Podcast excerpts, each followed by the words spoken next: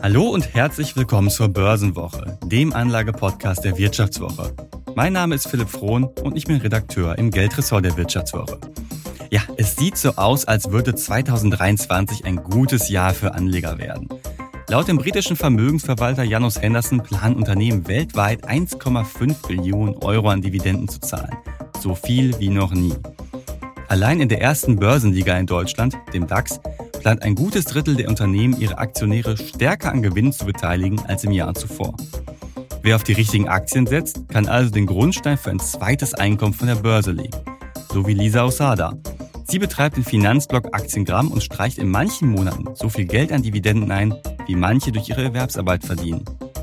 In dieser Episode sprechen wir darüber, wie man ein gutes Dividendenportfolio baut, welche Aktien besonders hohe Erträge versprechen und warum eine hohe Dividendenrendite auch ein Warnsignal sein kann.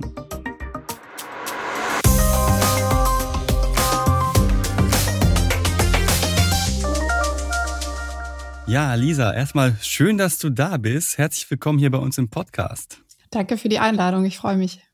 Ich mag gerne. Und ich habe ja in der Einleitung schon so ein, zwei Sätze über dich verraten, dass du äh, Finfluencerin bist mit dem äh, Kanal Aktiengramm. 88.000 Follower hast du inzwischen auf Instagram alleine. Ähm, und du setzt radikal auf Dividendenwerte. So, das ist das eine. Aber vielleicht kannst du noch so ein, zwei Sätze mehr über dich erzählen, damit die Hörerinnen und Hörer wissen, ja, mit wem sprechen wir denn heute überhaupt? Ja, sehr gerne. Also ich bin Lisa. Ich investiere jetzt schon seit äh, 2011, also schon relativ lange und das kam alles über einen glücklichen Zufall mit meiner damaligen Ausbildung, dass ich da Mitarbeiteraktien bekam. Und dann habe ich das einfach über die Jahre immer weiter fortgeführt und Anfang 2020 dann mich entschieden, auch einen Finanzblog zu starten, also auf Instagram. Zur richtigen Zeit. parallel, genau. Kurz vor dem Crash tatsächlich. Also glückliches Timing mit dem, mit dem Start, weil dann auf einmal natürlich das Interesse auch mhm. sehr, sehr stark kam und genau, das ist so mein Weg. Das mache ich aktuell und eigentlich komme ich beruflich aus der ähm, IT-Ecke, also aus der IT-Branche und ja, habe so das Hobby Börse so ein bisschen nebenbei sozusagen. Ja. So, du hast angefangen mit einer Mitarbeiteraktie, sagst du gerade. Die meisten äh, laufen ja im Prinzip über, über ETFs an die Börse, klassisch über den MSCI World, so das erste Investment. Bei dir war es dann halt ein bisschen anders. Vielleicht kannst du da noch so ein bisschen zu erzählen, was war denn das für eine Mitarbeiteraktie? Genau, also das war die Schloss Wachenheim AG. Das ähm, kennt man eventuell von, die produzieren zum Beispiel Robbie Bubble, diesen Kindersekt, aber auch äh, ja normalen Schaumwein. Also es ist ein Schaumweinhersteller. Und ähm, ja, im Prinzip war das so, dass ich einfach die Ausbildung begonnen hatte zur Fachinformatikerin und kurze Zeit später war dann schon das Thema Aktienprogramm, möchte man da teilnehmen und da gab es dann verschiedene Pakete und ich dachte mir einfach, ohne so richtig zu wissen, was ich da überhaupt kaufe sozusagen, ähm, dass ich einfach mal mitmache. Dann gab es kurz später auch die erste Dividende. Und wie, hoch war die damals? Sechs Euro. Pro Anteilsschein? Also, nee, insgesamt. Das waren sechs Euro insgesamt. Ja. Immerhin, das wird heute für so einen labbrigen Bahnhofsdöner reichen.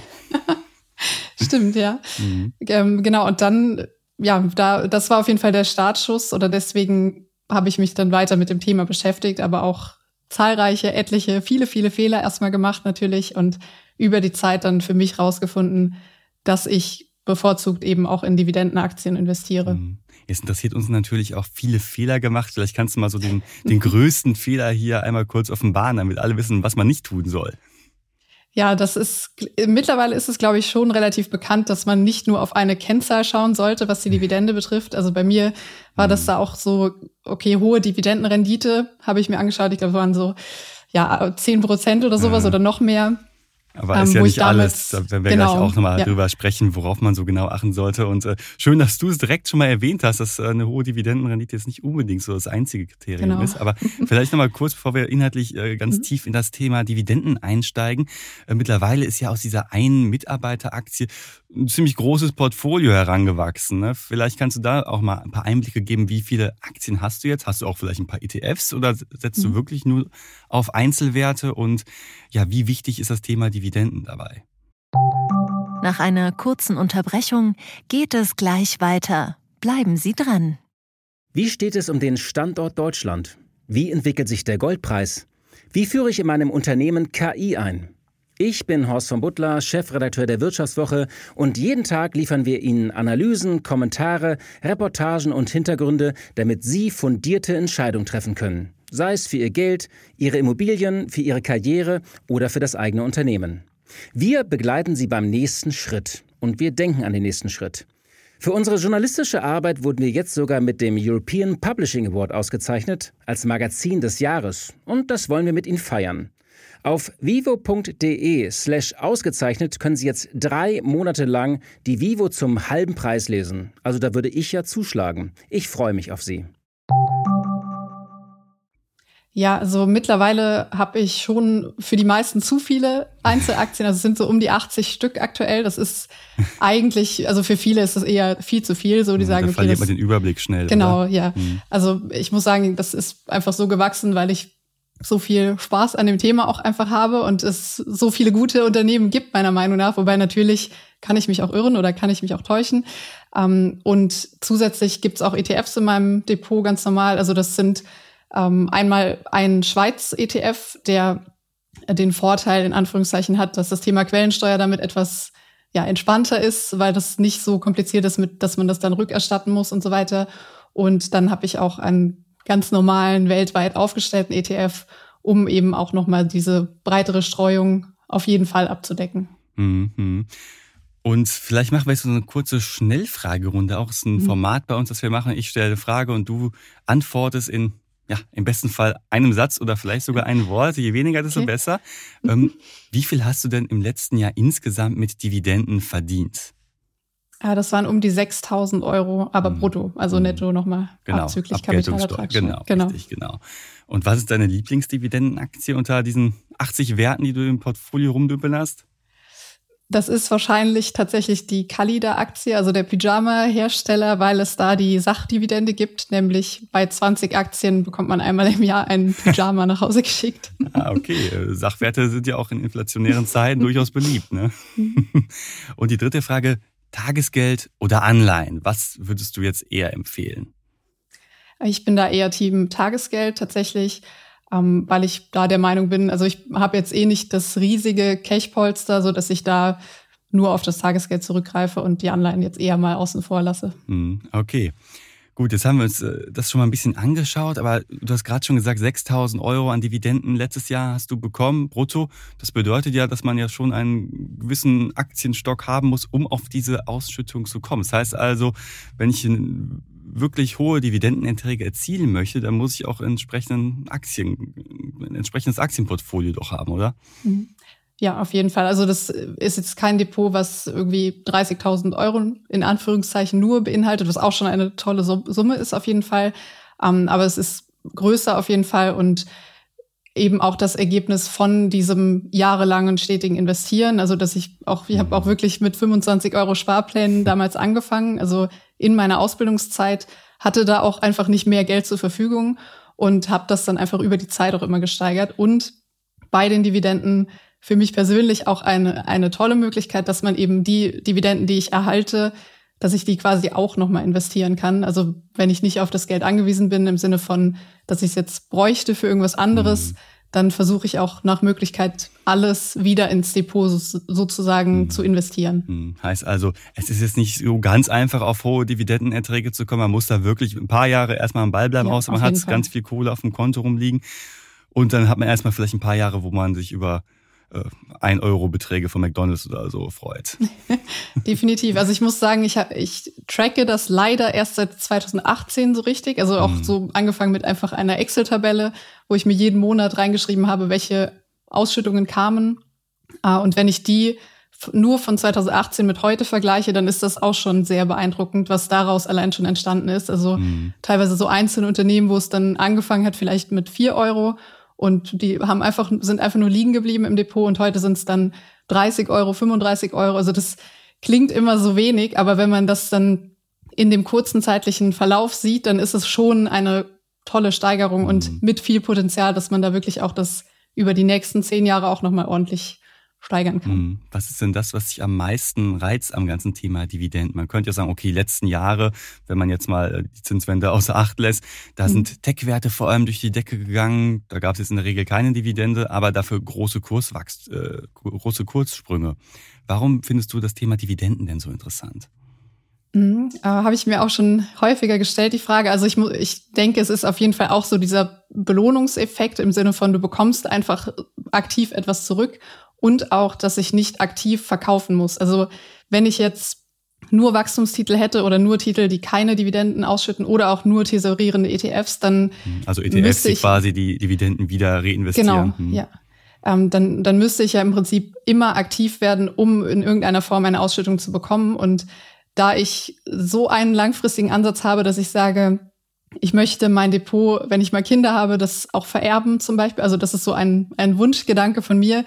Ähm, dann möchte ich eben nicht aktiv werden müssen im Sinne von, ich muss Titel verkaufen, die ich vielleicht eigentlich lieber behalten hätte, um dann das Geld sozusagen zu erhalten oder zu realisieren. Hm. Und es hat doch auch sicherlich so einen ja, psychologischen Effekt. Ich meine, im letzten Jahr 2022, da sind die Börsenkurse ja massiv nach unten gegangen. Hm. Ne, aber auch wenn es im Depot sowas von rot aufblinkt, die Dividende, die bekommst du ja trotzdem, oder? Genau, ja. Mhm. Spielt auf jeden Fall auch mit rein. Also ich weiß, es ist natürlich nicht super rational, aber ich muss sagen, dass ich ohne die Dividenden auch niemals so viel investiert hätte. Also allein diese Disziplin zu entwickeln, monatlich weiter zu investieren, das ist einfach durch diesen Effekt, dass man sieht, okay, es steigert sich jedes Jahr, ich investiere mehr, ich bekomme mehr Dividenden und die Dividenden an sich können auch nochmal wachsen. Also die haben nochmal quasi ein eigenes Dividendenwachstum oder ein Potenzial dazu. Klar, nicht, nicht alle und es gibt natürlich auch Dividenden, die gekürzt werden oder ausfallen mhm. können. Ähm, aber trotzdem so dieses große Gesamtbild ist ein stetig steigender Trend und das motiviert mich einfach mhm. bis heute am meisten. Und wie sparst du in Dividendenwerte? Also kaufst du direkt äh, zwei, drei, vier, fünf, zehn oder hundert Aktien äh, von irgendeinem Unternehmen? Oder bist du eher Kategorie Aktiensparplan? Also dass du jeden mhm. Monat halt äh, eine gewisse Summe halt in eine einzelne Aktie investierst? Ja, da bin ich auf jeden Fall Team Sparplan. Also mit meinem Gehalt, was dann monatlich eingeht, da starten auch immer die Sparpläne und das hat sich für mich auch einfach bewährt mit diesem sich selbst zuerst bezahlen. Das heißt, Gehalt geht rein und dann gehen auch die Sparpläne raus mhm. und ja, das fällt mir dann auch leicht, weil es eben automatisiert auch einfach läuft. Mhm. Gehalt ist, glaube ich, ein gutes Stichwort. Also du äh, postest ja auf Instagram und auf deiner Webseite jeden Monat, wie viel du halt mit Dividenden verdienst. Und im Mai war es schon eine ganz, eine ganz schön ordentliche Summe, 2000 Euro brutto, wie gesagt, muss man sagen. Da muss man ja noch die Kapitalertragssteuer drauf zahlen. Das heißt, so um die 1600 Euro wären es dann mhm. ja, Pi mal Daumen netto. Das ist ja schon eine ganz schöne Hausnummer, aber ist ja jetzt auch nicht unbedingt der Standardfall, oder? Ich meine, Ne, wir haben jetzt gerade die, ähm, die Saison gehabt, wo alle Unternehmen Dividenden ausschütten und das wird ja natürlich auch wieder zurückgehen. Deshalb, äh, wie sieht denn so deine durchschnittliche, dein, dein durchschnittlicher Monat aus? Mhm. Ja, also klar, der Mai ist immer sehr hervorstechend, das definitiv, weil auch viele deutsche Unternehmen dann ausschütten. Generell der Durchschnitt ist so ungefähr 400 Euro aktuell, brutto auch. Mhm. Ähm, wobei auch da muss ich sagen, das ist schon für mich trotzdem sehr, sehr motivierend, auch wenn es jetzt vielleicht mhm. kein enormer Betrag ist. Und es hat natürlich auch lange gedauert, das aufzubauen. Ähm, aber ja, mit dem Blick, dass das eben vielleicht in 10 oder in 20 Jahren dann auch 1500 Euro sein könnten im Durchschnitt monatlich, da finde ich das schon sehr hm. motivierend. Ja, aber als zweites Einkommen von der Börse, so 400 Euro im Monat aktuell, ist ja schon nicht schlecht. Und da werden sich jetzt sicherlich auch die Hörerinnen und Hörer fragen, egal, das will ich auch haben. Wie kommt man denn am besten dahin? Also da würde mich interessieren, wie gehst du äh, auf, bei der Suche nach dividendenstarken Unternehmen vor?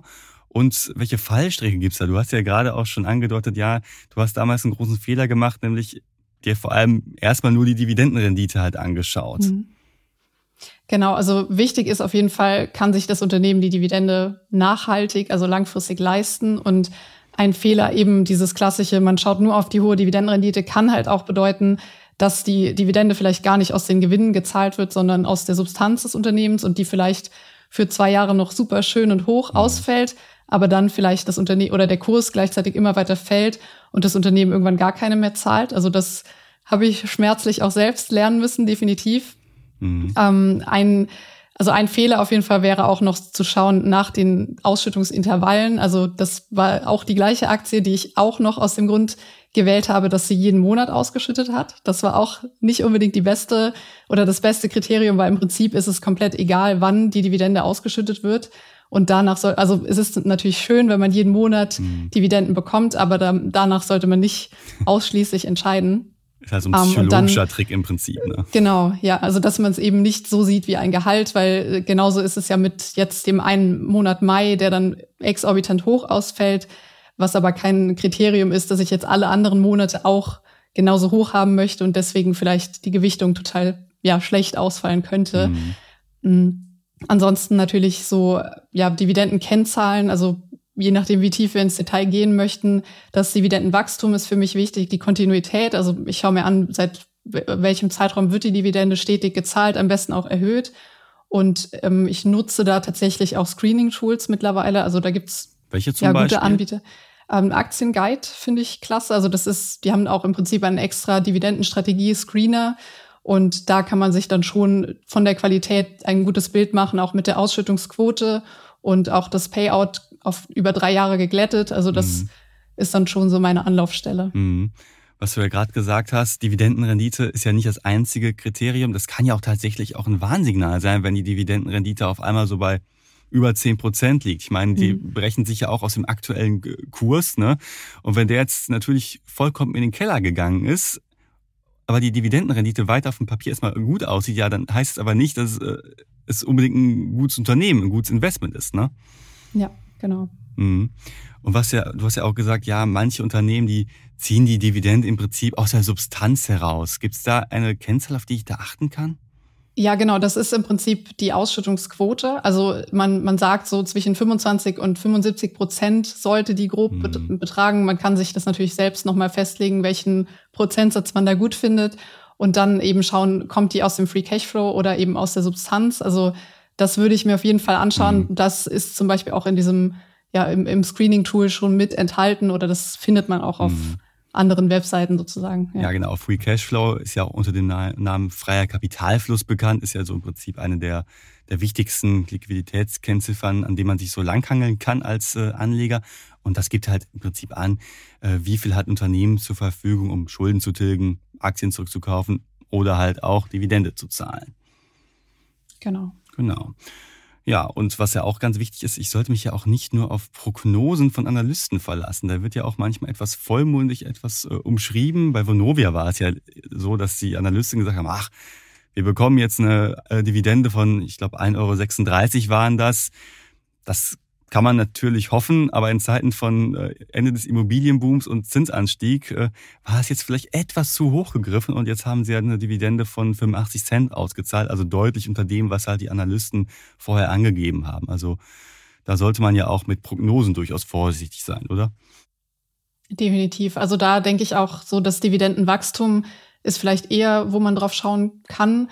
Ähm, und bei Prognosen ist es eben wie mit Gewinnprognosen und allen anderen das kann natürlich zutreffen, aber im Prinzip 50-50, hm. weil man eben nie weiß, was vielleicht noch ansteht. Genau, weil so eine Lücke oder mehrere Lücken in der Dividendenhistorie, die zeigen ja schon, okay, das Geschäftsmodell, das scheint ja schon irgendwie anfällig zu sein.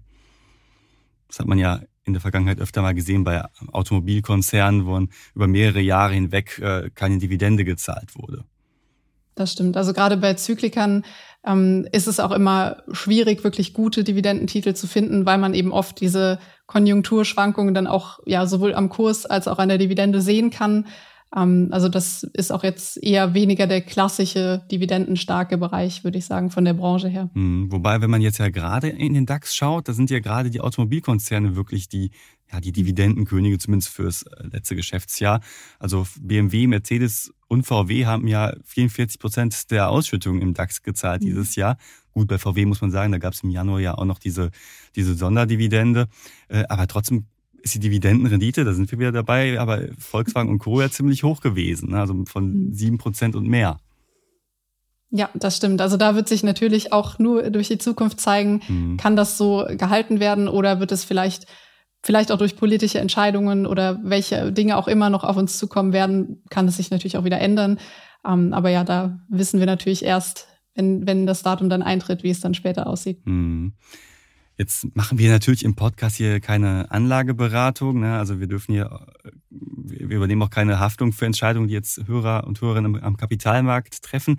Aber trotzdem interessiert ja noch, was sind denn so deiner Meinung nach die, die besten Dividendenaktien, die man sich durchaus ins Portfolio mal holen könnte?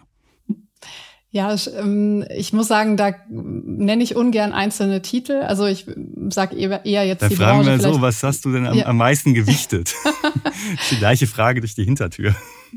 Ja, das wäre tatsächlich aktuell ein weltweit aufgestellter ETF, der auch ausschüttet. Also das ähm, würde ich auch jetzt vielleicht gerade, wenn man einsteigt in dem Thema, ähm, erstmal in Betracht ziehen, dass man vielleicht wirklich, je nachdem, wie das Depot schon vorhanden ist, schaut, dass man eine sehr, sehr breite Streuung mhm. benutzt und das kann man gut mit einem weltweiten ETF, der aber ausschüttet. Äh, da gibt's auch welche mit Fokus auf hohen Ausschüttungen oder auf hohen Dividendenrenditen. Wobei auch da muss man sagen, wird sich zeigen über einen längeren Zeitraum, ob das wirklich die bessere Wahl ist oder man einfach den normalen Welt-ETF mit der ausschüttenden Variante nimmt. Ähm, und im Prinzip kann man sich da auch einfach mal Inspiration an ETF-Produkten holen. Also dass man einfach mal schaut, zum Beispiel im Bereich Basiskonsumgüter, welche Titel sind da gewichtet, mhm. wie sind die Dividenden da ausgelegt auf lange Zeit. Ähm, aber ja, konkrete Titel nenne ich eigentlich eher ungern. Verstehe ich. Genau, und das Thema ETFs ist ja auch ziemlich interessant. Es gibt ja auch Dividenden-ETFs, die ja genau darauf abzielen, eben wie du ja schon äh, gesagt hast. Ähm, aber da gilt ja im Prinzip das gleiche wie bei der Auswahl von Einzelaktien. Also nur weil da jetzt eine hohe Dividendenrendite angegeben ist, heißt es nicht, dass das Ding total gut ist, sondern man sollte sich vielleicht auch nochmal detaillierter in dem Fall anschauen, welche einzelnen Aktien darin enthalten sind, oder? Nach einer kurzen Unterbrechung geht es gleich weiter. Bleiben Sie dran. Eine Weltreise starten, ihr Hobby ausleben, finanzielle Unabhängigkeit muss kein Traum bleiben. In der neuen Vivo Coach Masterclass erfahren Sie, wie Sie das Vermögen dafür aufbauen und es einsetzen. Kurzweilige Videos, spannende Inhalte, konkret umsetzbare Empfehlungen. Entdecken Sie das neue kostenlose Video-Learning-Format exklusiv für Abonnentinnen und Abonnenten der Wirtschaftswoche. Jetzt unter vivo.de slash coach slash masterclass. Vivo Coach. Wissen, das sich auszahlt.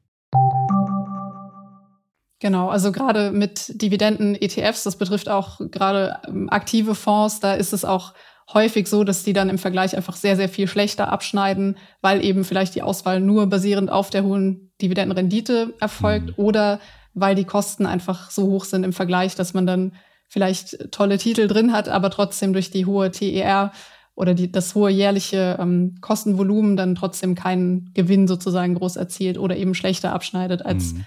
ein normaler, weltweit aufgestellter ETF. Mhm. Es ist ja eigentlich das Versprechen von ETF, so du packst einfach jeden Monat Geld rein und gut ist, du wirst damit auf lange Sicht auf jeden Fall Renditen erzielen.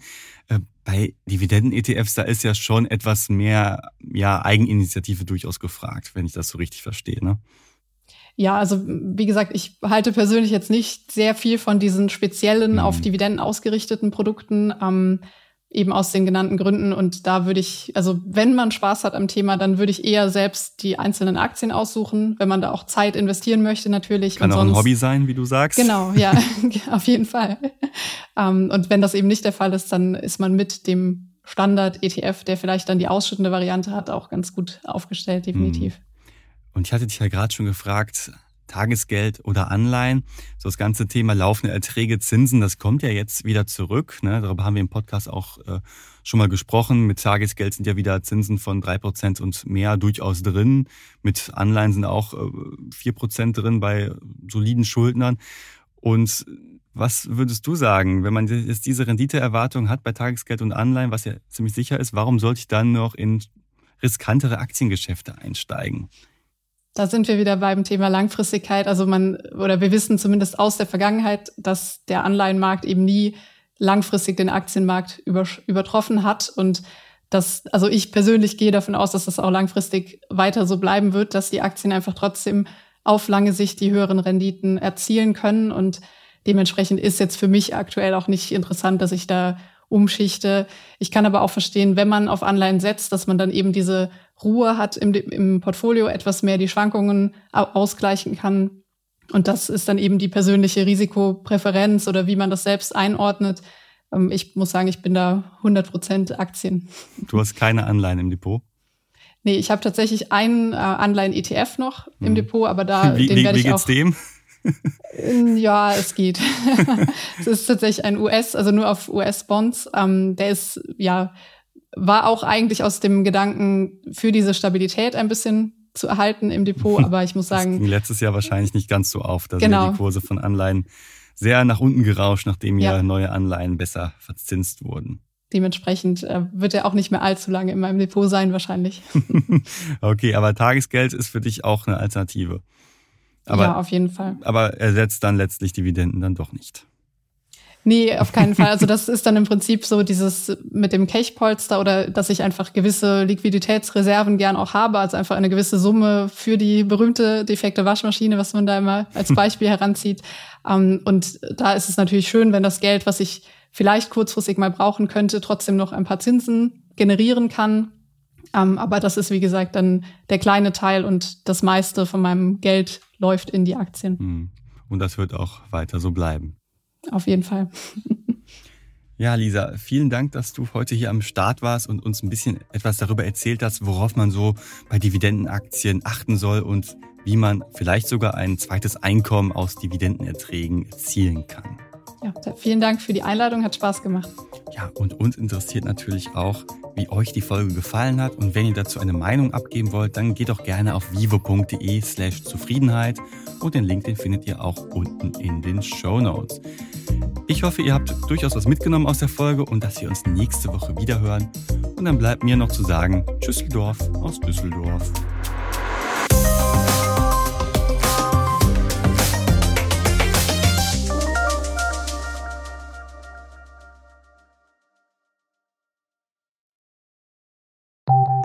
Nach einer kurzen Unterbrechung geht es gleich weiter. Bleiben Sie dran. KI wird Ihr Business verändern. Wie können Sie davon profitieren? Tyler Wessing ist eine internationale Wirtschaftskanzlei. Weltweit arbeiten wir mit Technologieführern und Innovationstreibern zusammen. Wir beraten Sie bei Fragen zu strategischen Akquisitionen oder der Entwicklung konkreter Anwendungsszenarien, genauso wie zum Schutz des geistigen Eigentums oder zum KI-Recht. Investieren Sie in KI. Entwickeln Sie sich weiter mit KI. Mit uns. Wir wissen wie. Tyler Wessing.